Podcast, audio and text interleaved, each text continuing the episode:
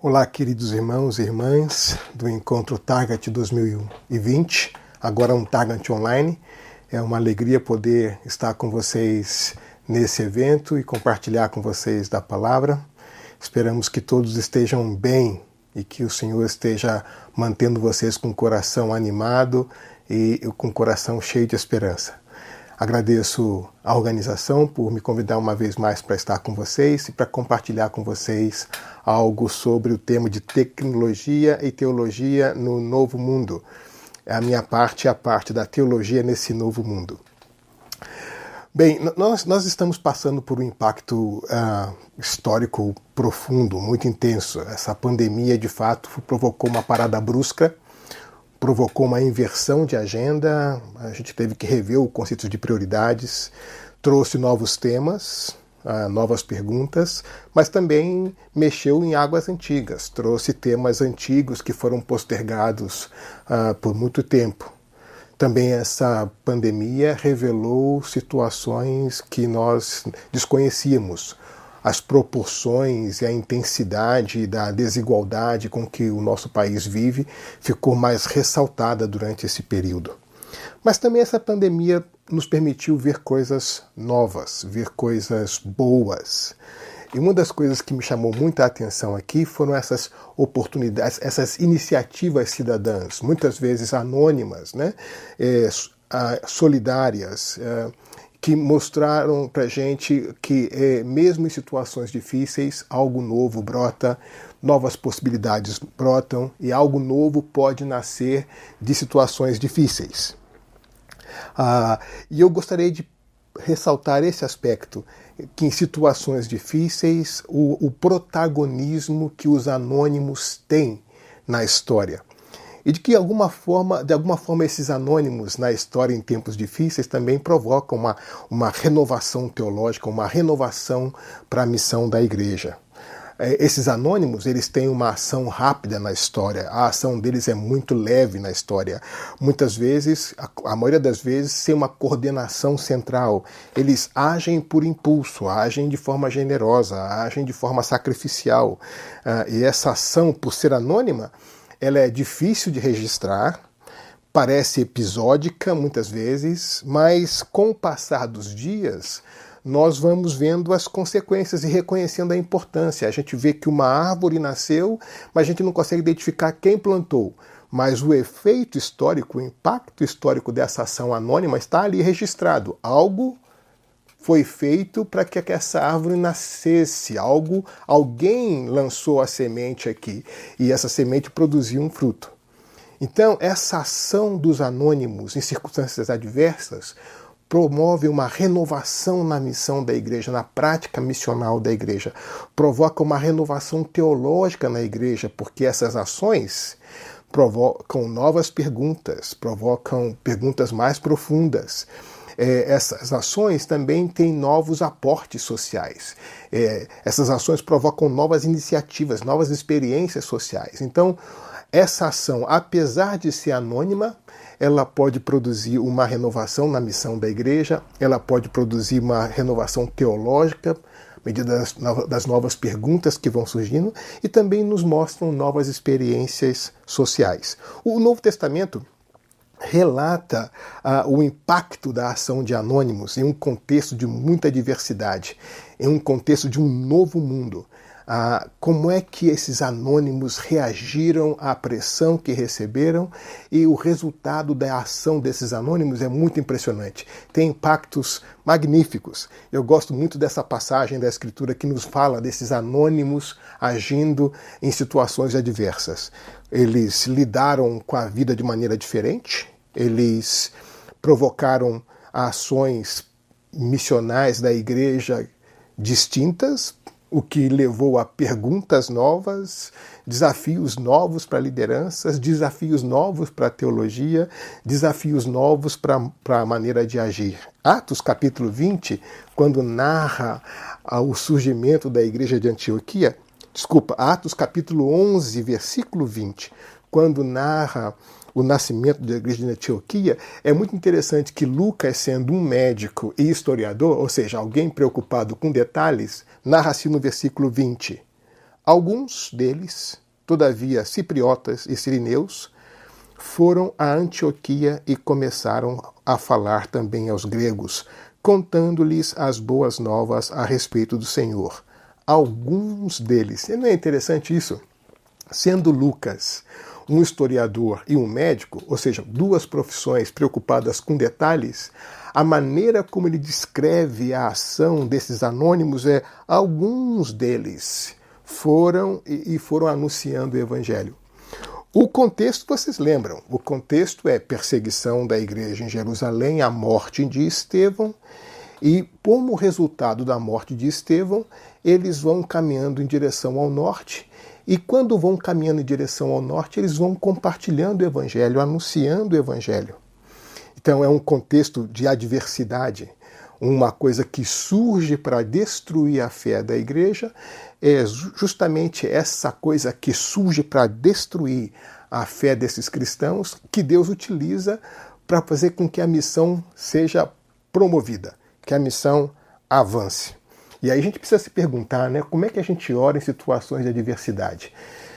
Muitos de nós preocupados em saber quando nós vamos voltar para o templo, quando vamos voltar a nos reunir fisicamente, mas a pergunta é: é possível fazer missão em situações adversas? É possível fazer missão é, quando as coisas vêm ao, ao, de encontro a gente, fazendo com que a gente pare de viver da forma como nós estávamos vivendo e agora temos que reconfigurar a vida e perguntamos: é possível fazer missão assim? Bom, esses cristãos que estavam em Jerusalém responderam de maneira positiva, mesmo que motivados por uma perseguição, mesmo que fugindo dessa perseguição, dessa ameaça que havia matado Estevão, é, isso não foi empecilho para que, numa situação adversa, eles seguissem fazendo a missão. E foi o que fizeram. Saíram e foram anunciando o evangelho. E aí Lucas vai descrevendo a ação desses anônimos. A, a, ao longo do processo. E é interessante porque em Jerusalém eles eram perseguidos, mas em Antioquia eles foram pela primeira vez chamados cristãos. O seu modo de vida, a forma como se conduziam, lhes fizeram receber um novo adjetivo, de, de perseguidos a cristãos. Ah, ah, houve uma renovação também teológica. Ah, é, houve uma ação pastoral distinta. Nós temos, por exemplo, a ação pastoral de Barnabé, que vai para Antioquia observar o que estava acontecendo, enviado pela igreja de Jerusalém, e chegando lá ele percebe a necessidade da igreja e traz um novo líder, traz Paulo para ajudá-los naquela, durante aquele período da fundação daquela igreja. Então há uma ação pastoral distinta, uma renovação na maneira como a igreja caminha e lidera esse processo. Há outras perguntas. A igreja deixa de ser uma igreja monocultural para ser uma igreja multicultural. E essas perguntas redundaram em cartas como, como Gálatas, essas perguntas redundaram em Concílio de Antioquia, de Jerusalém. Ah, ah, então, ah, uma renovação teológica, novas perguntas surgidas em um novo contexto da experiência da obediência à fé ao Senhor. Era uma ação de anônimos, como eu disse para vocês. Esses anônimos, agindo é, em obediência ao Senhor nessa nova cidade, provocou uma renovação teológica. O Concílio de Jerusalém, em Atos 15, é um grande debate teológico. Afinal de contas, o que significa ser cristão? E então os anciãos da comunidade da igreja tiveram que se reunir para chegar a um consenso com relação a esse tema.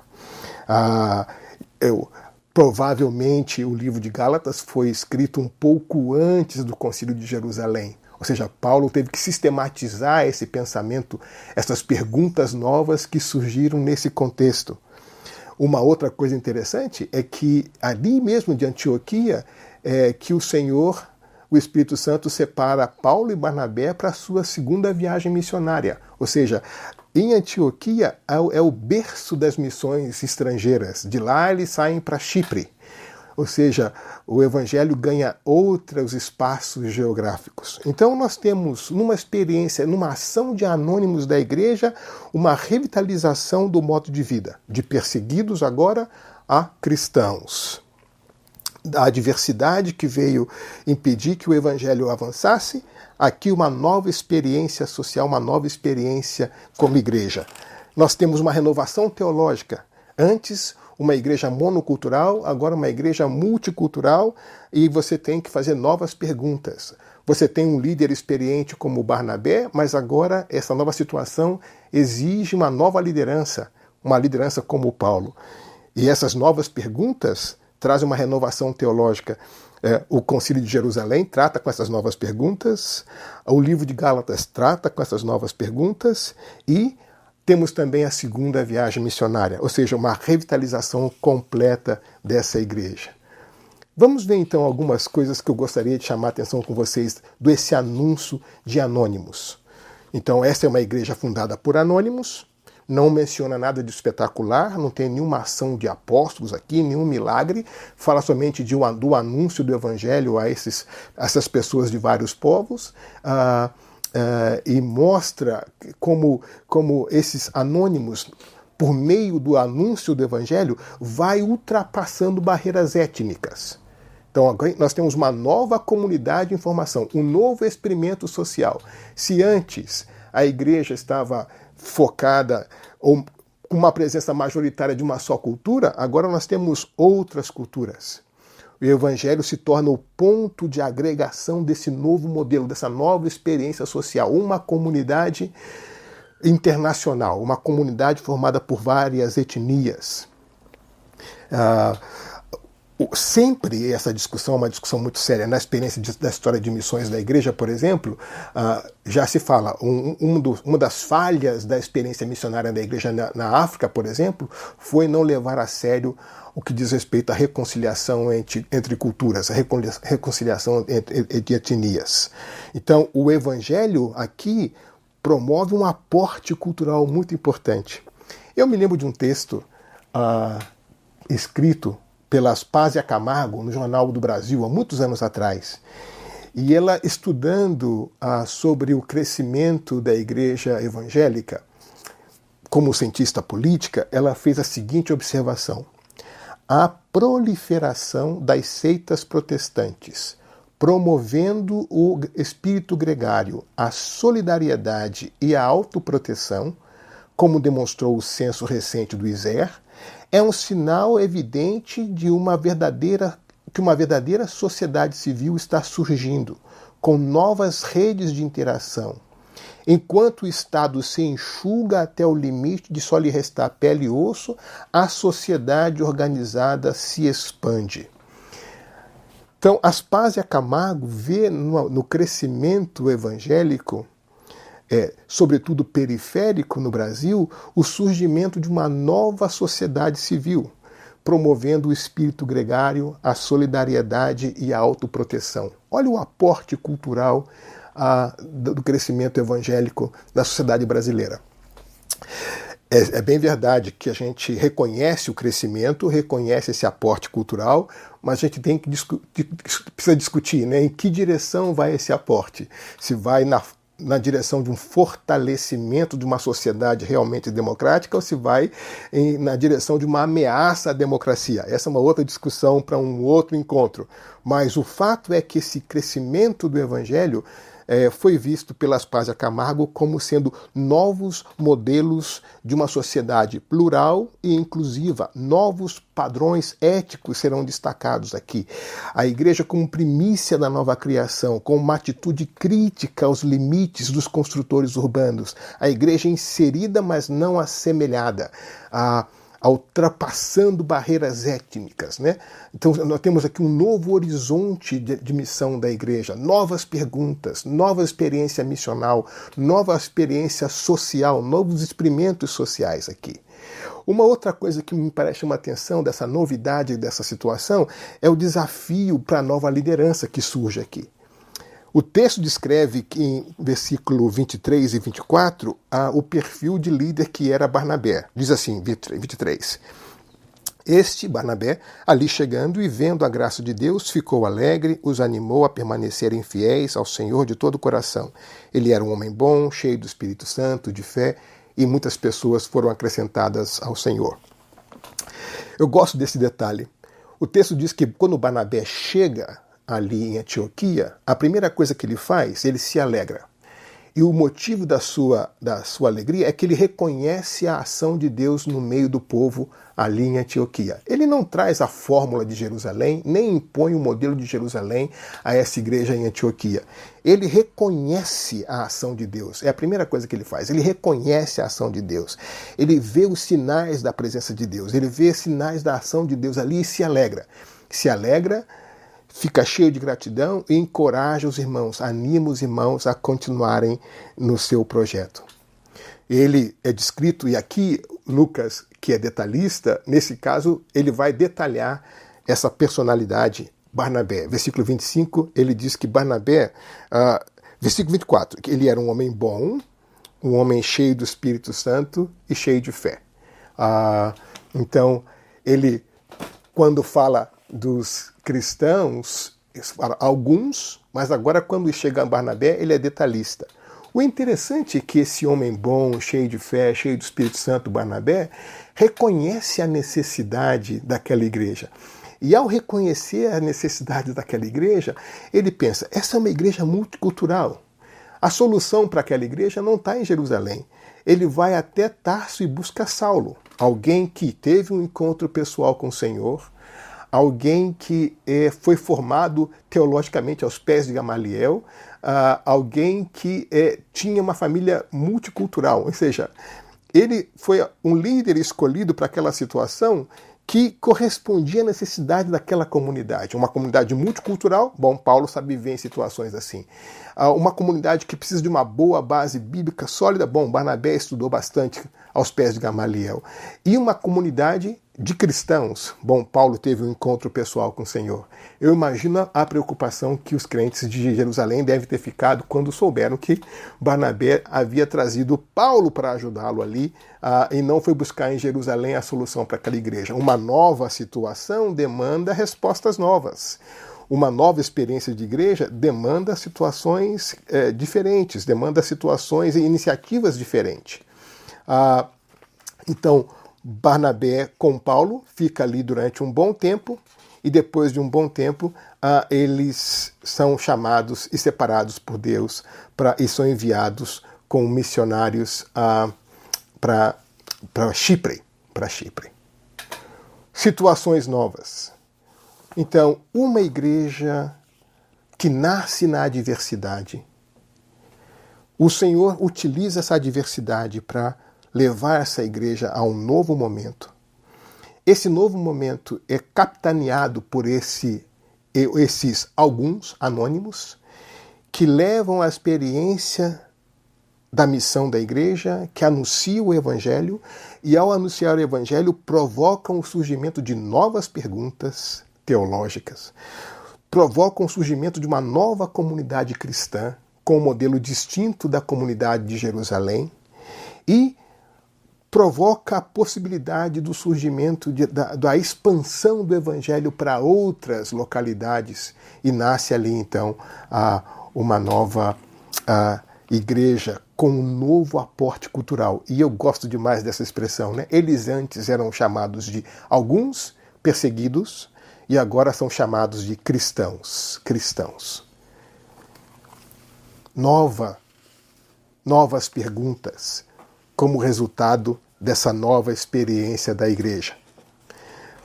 O que a gente percebe é que toda adoração sempre deve desembocar em missão. Toda adoração deve desembocar nesse ato de obediência e missão. Eu gosto da citação de Augusto Gonzalez quando fala sobre a igreja de Antioquia. Ele diz o seguinte: aquela igreja em Antioquia tomou consciência, consciência de si mesma assimilou o Evangelho, de tal modo que se tornou capaz de compartilhá-lo em termos novos, que se adaptavam à missão que Deus lhes estava encomendando. Essa é a descrição que Rusto Gonzalez faz da igreja de Antioquia. Novo modelo de vida. Antes, uma igreja monocultural, agora uma igreja multicultural. Antes perseguidos, agora são chamados de cristãos uma nova, uma renovação teológica. a ação pastoral da igreja provocou novas perguntas. Essas novas perguntas fez com que um líder experiente trouxesse um novo líder, de Barnabé a Saulo. Essas perguntas teológicas que surgem nesse contexto surgem e provocam um concílio da igreja, o concílio de Jerusalém. Provocam um debate profundo, como nós vimos no livro de Gálatas. Leva a igreja a essa segunda viagem missionária, essa experiência de levar o evangelho para outros lugares. Toda adoração deve desembocar em missão. E Deus nunca nos envia para lugares ideais. Deus sempre nos envia para lugares reais. E esses lugares reais nos apresentam desafios. Desafios para a nossa forma de ser igreja, desafio para a nossa forma de pensar teologia, desafio para a nossa ação pastoral nesse contexto. Estamos vivendo períodos difíceis e desafiantes. Esse período que estamos vivendo não é um empecilho para a missão. Esse período o Senhor mesmo pode utilizar e vai utilizar para que provoque uma renovação na ação da igreja. Novas perguntas estão surgindo como resultado dessa pandemia, que nós precisamos nos perguntar é, que tipo de resposta a igreja vai dar frente à nova realidade que foi é, está sendo exposta nessa pandemia. Além disso, novos problemas surgem, mas nós sabemos que a graça de Deus foi suficiente ontem, é suficiente hoje, será suficiente amanhã para nos conduzir e nos levar. Deus não nos envia para lugares ideais, Deus nos envia sempre para lugares reais. Quais são as novas perguntas teológicas que o teu entorno de obediência missionária estão provocando? Qual tem sido a ação dos anônimos na tua localidade? Que situações novas têm surgido que provoca você uma revitalização? Como é que você tem formado os seus líderes para esse novo momento? Quais são as novas perguntas teológicas que esse momento que nós estamos vivendo tem produzido no Brasil? Eu gosto muito das afirmações do pastor Azemiro Hoffman no seu livro A Missão Urbana, a a, a, cidade, a cidade na missão de Deus, que ele diz que a igreja são essas primícias da nova criação, essa, essas primícias que são reveladas na sociedade quando a igreja se coloca a serviço desses projetos de missão, que a fé cristã é uma atitude crítica aos modelos idealizados e ideologizados da cidade. Que a fé cristã é essa atitude crítica que se envolve em ações proativas em bem uh, da cidade, em bem da vida. Que a missão urbana é o protesto contra a ruína da cidade. Que o evangelho vivido pela igreja é o protesto contra, é, em, em, em, em relação a essas, esse, essa, tudo aquilo que levanta para trazer a morte na cidade. É bem verdade que muitas vezes a igreja se comporta muito parecida com seu entorno e ela passa a ser uma caricatura do entorno. Em situações assim, as perguntas não são novas, a teologia não é nova. Muito pelo contrário, em situações assim, nós somos uma caricatura do nosso entorno. A igreja, em vez de ser parte da solução, é parte do problema. Mas uma situação adversa, vivenciada por anônimos, em obediência ao Senhor, levou à revitalização da missão da igreja, levou à revitalização da preocupação pastoral da igreja, levou uma revitalização da teologia da igreja. E nós temos tudo isso registrado no Novo Testamento. Nós temos aqui nessa experiência de formação da Igreja de Antioquia um excelente momento, um excelente, uma excelente passagem, um excelente marco de referência para entender o nosso momento.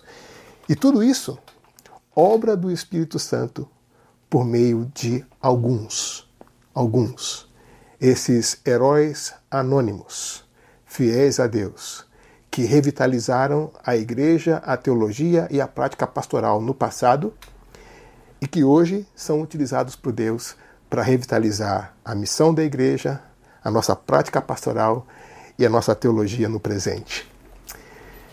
Deus abençoe vocês. Eu espero que essas poucas e breves palavras e reflexões possam encorajá-los a voltar ao texto bíblico, meditar na fundação da igreja de Antioquia e prestar atenção nesses registros da história por onde passam os anônimos. Quem são esses anônimos? Por onde eles passam? O que eles fazem? O que eles provocam? Um grande abraço, uma alegria enorme poder estar com vocês nesse dia. Deus abençoe.